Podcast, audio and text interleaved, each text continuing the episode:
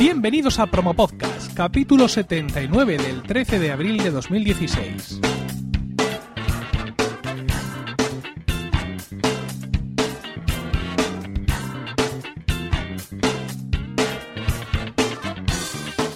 Muy buenas, mi nombre es Emilcar y esto es Promo Podcast, un podcast sobre micrófonos, técnicas de grabación, publicación, edición, medición de audiencias, entrevistas a podcasters. En definitiva, un podcast donde vamos a hablar de podcasting. Porque no hay nada que le guste más a un podcaster que hablar de podcasting. En el programa de hoy vamos a hacer una ronda relámpago de podcast nuevos, programas que llevan publicados uno o dos episodios y vamos a conocer de primera mano cómo lo llevan estos novatos, aunque en alguna ocasión no lo sean. Veremos qué les motivó a coger el micro y cómo llevan estas primeras semanas de estreno. Empezamos.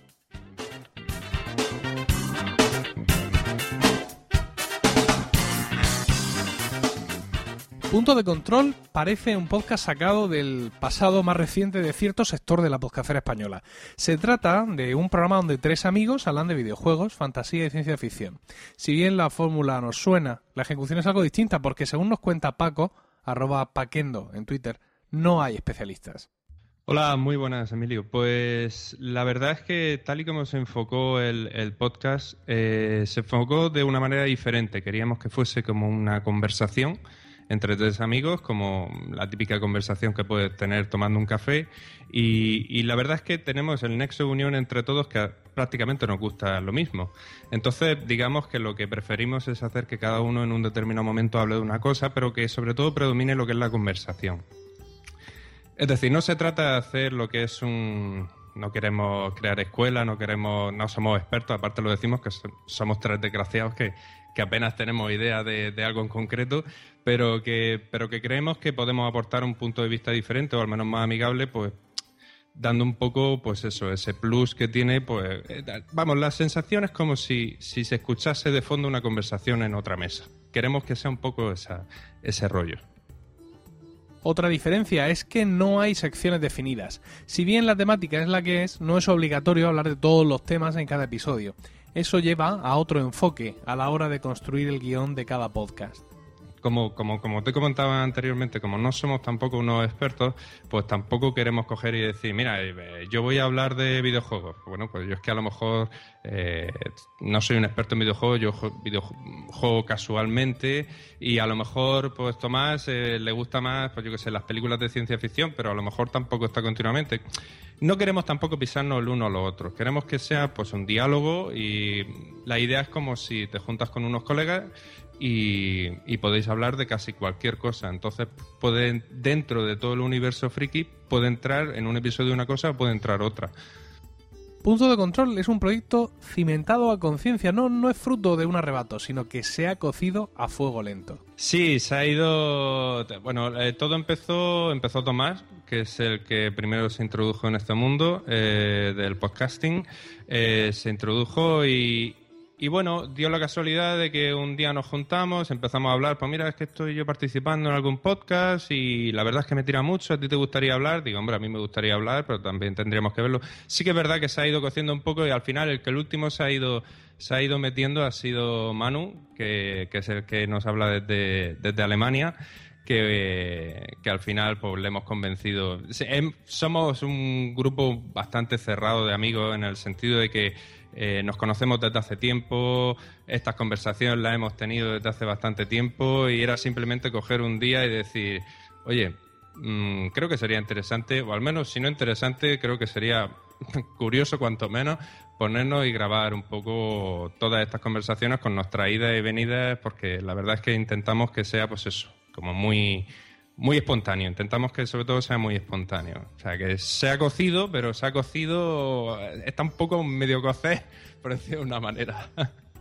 Paco es novato en esto del podcasting y aunque la elección ni más ni menos que de Star Wars Episodio 7 como tema del primer episodio le dejó un poco frío, reconoce que fue una interesante prueba de fuego.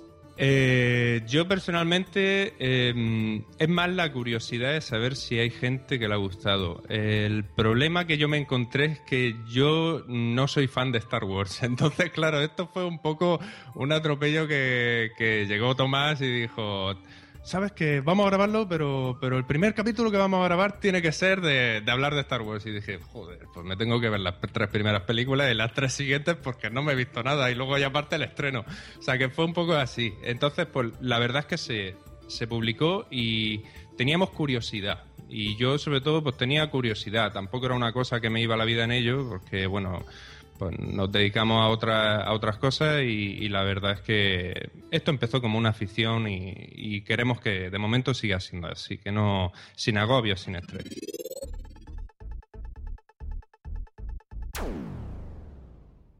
Hoy me gusta es un podcast de Pedro Jorge Romero, del blog pjorge.com.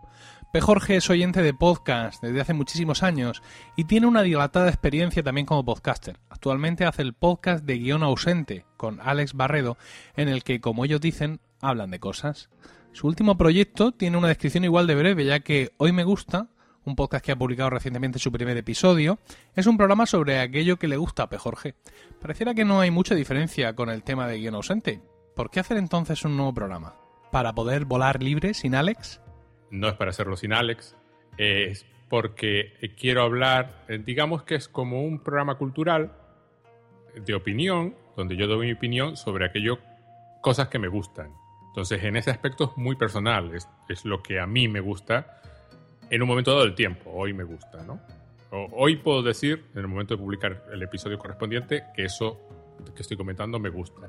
Y es una especie de combinación entre recomendación, opinión, eh, un poco de idea, de análisis, una mezcla así, todo muy personal, en un formato mm, bastante más preparado, porque el guion ausente es totalmente carente de guion, empieza a hablar y se corta en el momento en que se deja de hablar. Este es todo lo contrario, más preparado, mm, otro formato diferente, muy cortito, para que el espectador, digo, el oyente mm, lo pueda consumir relativamente rápido y hablando de un tema concreto. Es básicamente lo contrario de ausente. En ocasiones el proceso de poner en marcha un podcast es una tarea ardua y solitaria. Uno está deseando que concluya ese periplo del camino que debe andar solo para empezar a recorrer el sendero de la mano de los oyentes. En ese sentido, el feedback recibido del primer episodio es como el maná del desierto para el sufrido podcaster novato. Sin embargo, P. Jorge tenía bien sujeto el caballo por las ridas y sus planes para Hoy me gusta eran muy distintos.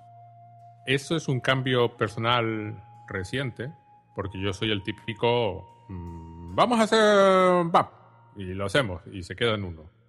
Yo siempre digo que Guión Ausente tiene la gran suerte de haber llegado a 20 episodios, porque eso es 19 más de los que pensaba que íbamos a hacer. Eh, es mi defecto personal en un proceso así de autorreflexión reciente, decidí, no, las cosas te las tienes que plantear un poquito en serio. No lances mm, algo hasta que no haya mm, algo detrás, un archivo mínimo. Algo que la gente pueda decir, bueno, pues no se limita a sacar el primer episodio y nunca más se supo. No. Eh, tomártelo con tranquilidad, tomártelo programado y decir, pues, cada cierto tiempo, dos semanas, tres semanas, un mes, lo que sea, hay un episodio nuevo. Y además, el día que yo lanzo el podcast y lo anuncio oficialmente, entre comillas, pues que la gente pueda, pueda verlo. Esa es mi filosofía actual de hacer las cosas. Porque si no, no se hace. En mi vida podcaster he optado por muchas fórmulas a la hora de publicar mis podcasts.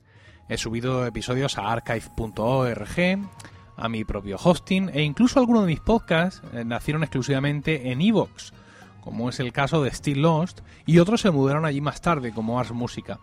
Ahora he dado con mi fórmula mágica, que es subir el audio a Spreaker, hacer mi propio feed usando la aplicación Feeder 3 para Mac y publicar un artículo por cada episodio en el blog emilcar.fm, que está basado en WordPress. Son artículos escritos a mano y más allá de todo automatismo. P. Jorge también tiene su sistema y no ha dudado en aplicarlo a Hoy Me Gusta. No, vamos a ver. Eh, mi filosofía, creo que mi filosofía similar a la tuya, por el uso del feeder, por ejemplo, me da a entender que a ti eres de las personas que te gustan ser el dueño de todo lo que estás haciendo, en el aspecto de que aquello que puedes controlar, se controla. En este caso, por ejemplo, el RSS, ¿no? Entonces yo siempre he sido muy partidario desde siempre. Yo tengo mi dominio de mi blog, es, lo tengo desde hace más de, bueno, va, a ser casi 20 años. Yo soy de los de siempre pensó que aquello que se puede controlar y la dirección de tu casa es la que tiene que ser. Entonces, el único problema que le encuentro yo al podcast es que no hay un YouTube del podcast, lo cual dificulta el sitio donde subirlo y luego muchos aspectos de cómo la gente lo consume y esto. Entonces, yo, mi fórmula actual es, yo tengo un, blog eh, en WordPress, el sitio de hoymegusta.fm, ahí se publican, el, se publicará el texto completo de cada episodio para que se pueda indexar. Eh, a mano, eso sí, claro, eso lo hago a mano y el, el episodio en sí eh, subido ahora mismo a una cuenta de SoundCloud. Que, que tengo para, para, las dos cosas. Tengo para hoy me gusta y para, y para guion ausente, porque me pareció que, bueno, dentro de los sitios que había que pagar y ofrecían cosas, pues parecía que SoundCloud eh, eh, era, era una opción, bueno, relativamente cómoda. Efectivamente, no uso tampoco el RSS de SoundCloud es decir, el mío de mi sitio está hecho con un, con un plugin de WordPress que está hecho para esas cosas, para generar un feed de podcast que luego mandas a iTunes. Por eso me gustó tanto lo de la app esa que usas de Feeder y me estoy pensando cambiar después de mirarla. O sea, ese episodio me sirvió de, mucho. No era, era vagamente consciente, una vez que te lo escuché a ti, de que esa app existía, no me lo había planteado, ahora me lo estoy planteando de nuevo. aquellas cosas que puedo controlar, mm, mías. Controladas, para poder cambiarlas cuando me dé la gana. Cosas que no puedo controlar, algún día contrataré una máquina entera solo para almacenar los podcasts, pero por el momento no, no es la opción. P. Jorge entró en mi vida en 2009-2010 por unos artículos que comenzó a publicar en su blog, en los que comentaba extensamente cada uno de los episodios de la sexta temporada de Lost eran artículos intensos, bien cimentados y que lejos de quedarse en la superficie, entraban en toda la profundidad metafísica de la serie.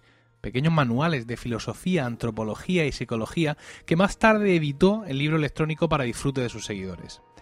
No he querido desaprovechar la oportunidad de preguntarle si esos artículos, hoy, en 2016, en vez de escribirlos, los hubiera entregado en formato podcast. Vamos a ver. Mm, te voy a decir lo que yo creo ahora mismo. Yo creo que ahora mismo hay que hacer las cosas eh, tal y como las pide el público. Lo cual significa que tienes que jugar con más de una cosa. Eh, ¿Qué haría yo hoy si, si fuese mucho más joven de lo que soy y estuviese ahora empezando y no tuviese ya años y trayectoria, estas cosas? Yo ahora haría vídeo. Creo que lo segundo mejor es el podcast creo que el podcast planteado de una forma concreta, por ejemplo, como tus dailies, es una cosa con futuro y, importante. Eh, la letra está muy bien para otras cosas, igual que creo que, por ejemplo, un boletín de correo está muy bien para otras cosas. Depende de lo que quiera cada uno. Eh, imagínate que hoy ahí tenemos la sexta temporada de Lost. Eh, primero te cuento por qué, por qué los hice, que esa es la parte que nadie sabe lo cuento en primicia. Eh, los hice porque quería un reto, quería algo que tuviese que hacer. En plan, mm, te vas a aguantar. O sea, te, voy a, Mi yo de ahora le va a poner un reto al yo del futuro y una cosa que el yo del futuro va a tener que hacer periódicamente cada. No sé cuándo se veían los episodios. El domingo yo publicaba el lunes, algo así, ¿no? Publicaba muy rápido. Pues esto lo tienes que hacer. Y hay un día en que te vas a sentar y vas a escribir. Pues algunos son larguísimos, tienen 4.000 palabras, 5.000 palabras sobre este tema y te vas a ver el episodio una vez y luego lo vas a ver otra vez para comprobar que todo está correcto. Y, ya está. Y lo publicas. Y esas son las trampas que a veces me pongo a mí mismo porque si no, no se hacen las cosas. Hacerlo en vídeo llevaría demasiado tiempo. Hacerlo en podcast, mm, eh, si lo hiciera ahora, probablemente sería así. Efectivamente sería mi, mi elección. Yo admiraba mucho, había, en aquella época había varios podcasts sobre Lost los admiraba mucho, me gustaban muchísimo y me hubiese gustado haber hecho uno de esos. Así que sí, sí, la respuesta es sí, ahora que lo pienso. Tienes toda la razón.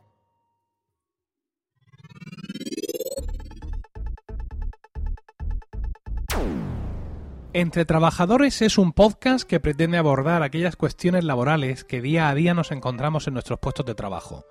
Su autor, Sergio Fernández, es nuevo en esto del podcasting.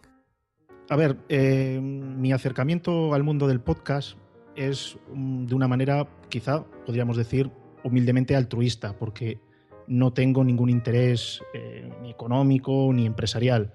Yo mi perfil es un perfil técnico, eh, trabajo en una empresa del sector de las TIC y bueno, pues por circunstancias de la vida, pues hace 10, 12 años, eh, a raíz de una problemática laboral que tuvimos, pues bueno, me acerqué a ese mundo que es el de la representación de los trabajadores y a partir de ahí, pues fui avanzando, avanzando. La empresa es grande, tiene muchos centros de trabajo en España, entonces se dan muchas y diversas eh, circunstancias problemáticas laborales.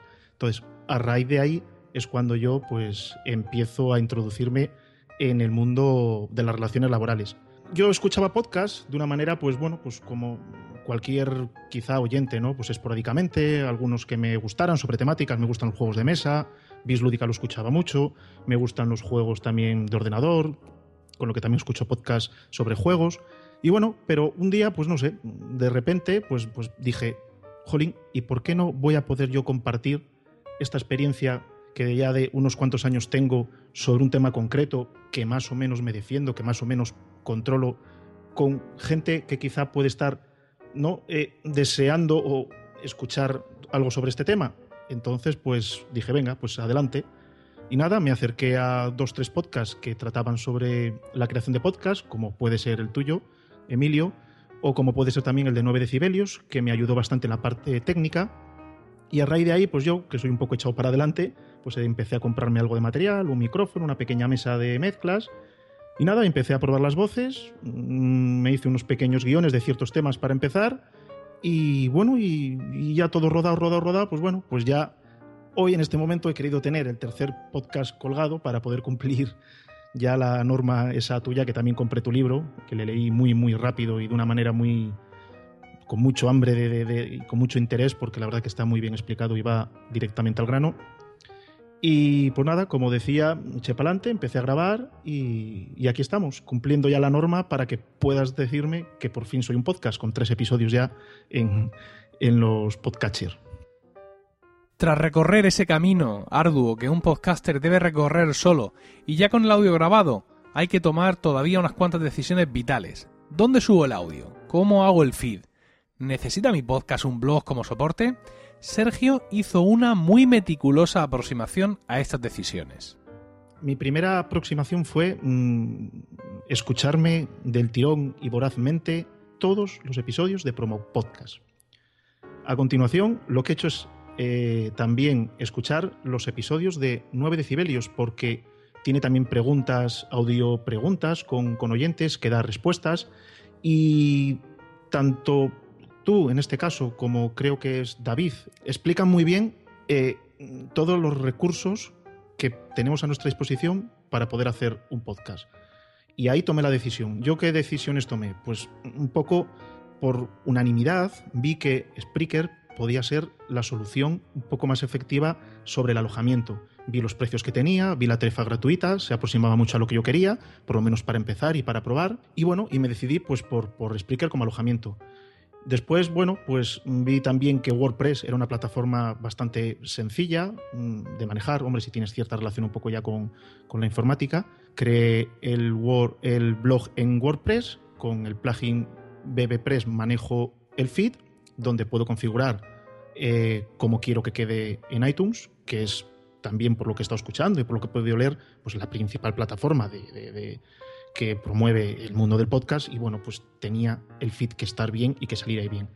Entonces, bueno, pues esas fueron las decisiones que tomé. Claro, yo durante este interim surgió que cambió iTunes el problema que había en la modificación del feed, con lo que me fue más fácil todavía decidir eh, la plataforma WordPress y el plugin para, para, manejar mi propio feed. Aunque ya ahí lo de salió, estuve escuchando que fuiste de los primeros en, en anunciarlo, el Podcast Connect, la manera esta que permite un poco de ser más manejable el, feed que subimos a, iTunes.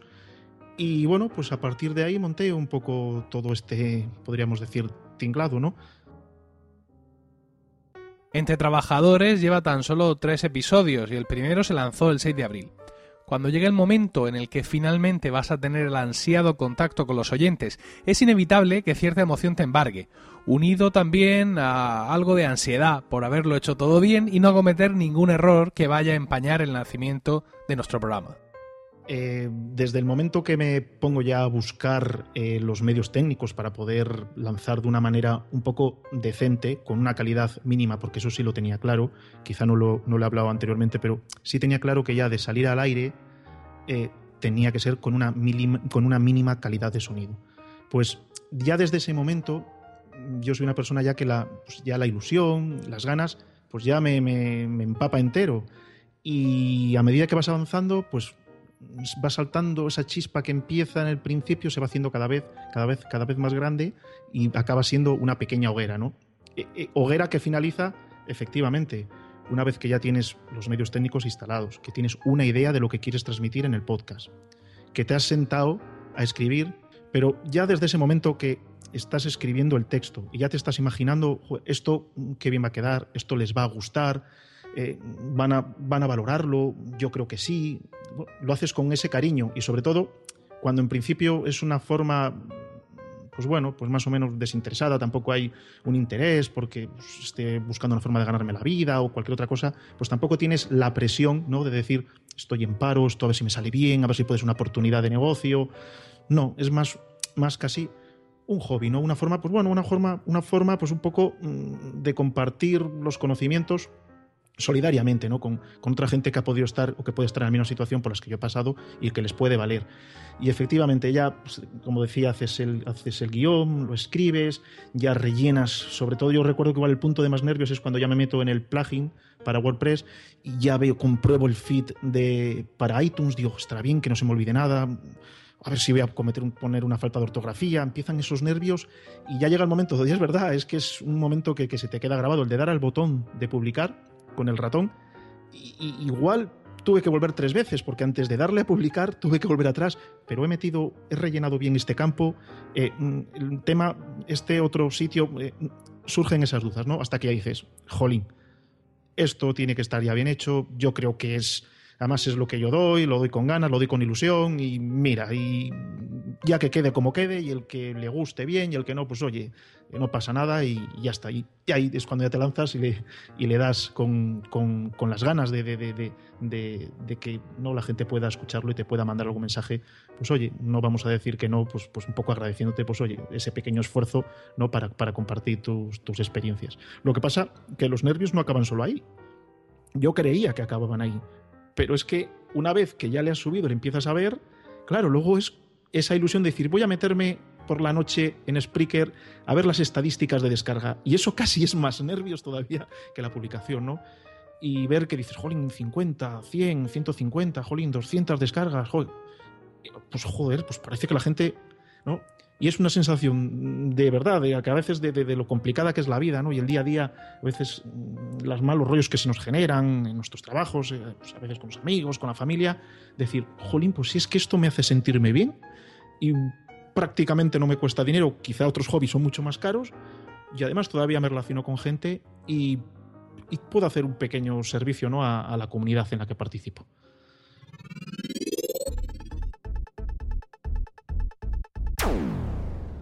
Cuando yo empecé en el podcasting en 2006, Del Gorro del Mundo era uno de los pocos que existían en español, estando realizado curiosamente por Esco, un finlandés que quería aprender el idioma. Otros títulos de aquella época son Guisando, Todos vuelven, El Rincón de Laura, Solo 24 horas o Mundo Fórmula 1. Como dice Esco, la mayoría de estos podcasts han desaparecido en 2016, pero las amistades entre los pioneros viven. El suyo también había desaparecido, pero ahora vuelve. ¿Por qué? Gracias por la oportunidad de participar en tu podcast. Pues yo continuaba a pensarme ser un podcaster, pero como mi vida personal cambió tanto en los tiempos cuando hice los tres últimos entradas, la pausa fue tan larga que me sorprendí cuando abrí Audacity de nuevo.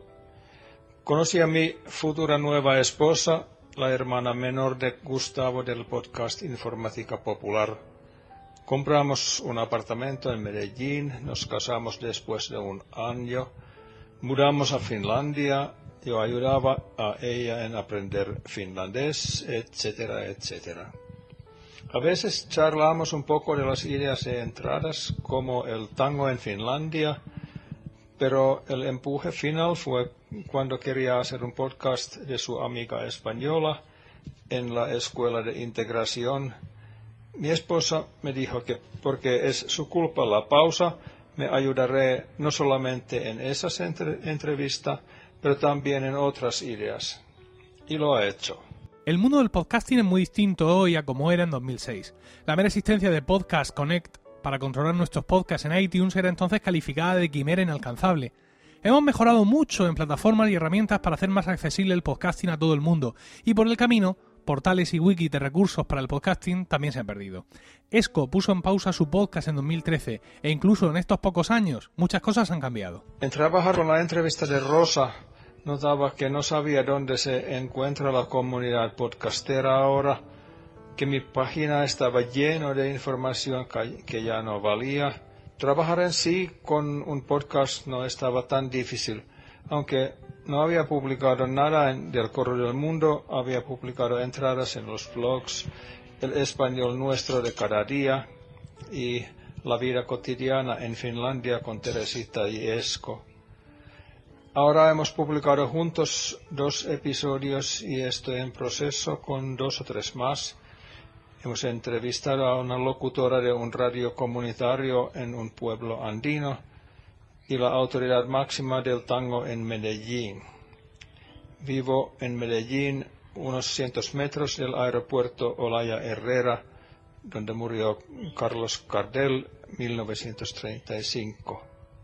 A mí escuchar y publicar podcast ha sido mucho un proyecto de aprender español a través del uso y como hoy en día el español es la lengua de la casa, ya no necesito otro ejercicio.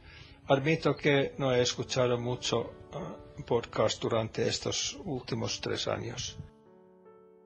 Resucitar un podcast conlleva también entrar en las nuevas dinámicas de los oyentes, ver qué plataformas existen ahora, ver qué aplicaciones usa la gente y sobre todo confiar en que sigues estando en iTunes. No sé exactamente qué herramientas se usan los oyentes que encuentran mi podcast, cuántos se usan los lectores de RSS antiguos, cuántos vienen por Google, pero fue un pequeño molesto encontrar que iTunes me había sacado de su biblioteca.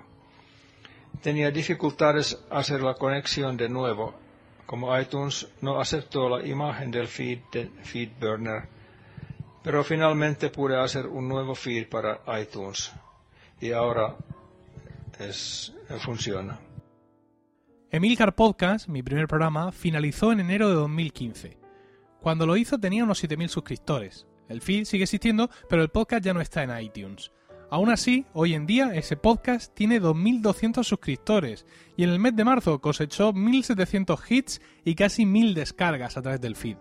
Veo, por propia experiencia, que el cierre anunciado o no de un podcast no disuade a determinados suscriptores de borrarlo de sus aplicaciones de podcast. ¿Cómo le ha sentado a Del Gorro del Mundo el parón?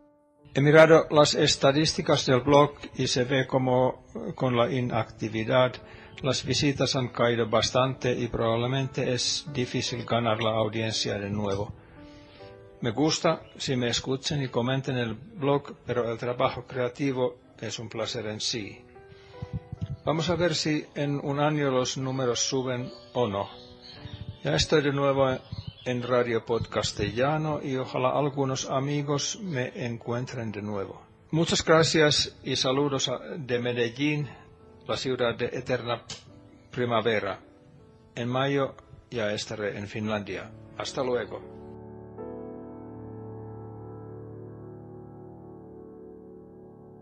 Has escuchado cuatro historias de gente que acaba de arrancar, cuatro perfiles distintos que espero te hayan resultado interesantes para comparar con tus propias sensaciones cuando sacaste tu podcast o que te animen a coger el micro de una vez y lanzar ese primer episodio que tienes ahí atrancado. Y con esto hemos llegado al final del podcast de hoy. Gracias por el tiempo que habéis dedicado a escucharnos. Tenéis toda la información y enlaces de este podcast en emilcar.fm, donde también podréis conocer mis otros programas. En Twitter estamos como arroba promopodcast y el correo electrónico es promopodcast.emilcar.fm. Un saludo a todos y no olvidéis recomendar Promopodcast porque no hay nada que le guste más a un podcaster que hablar de podcasting.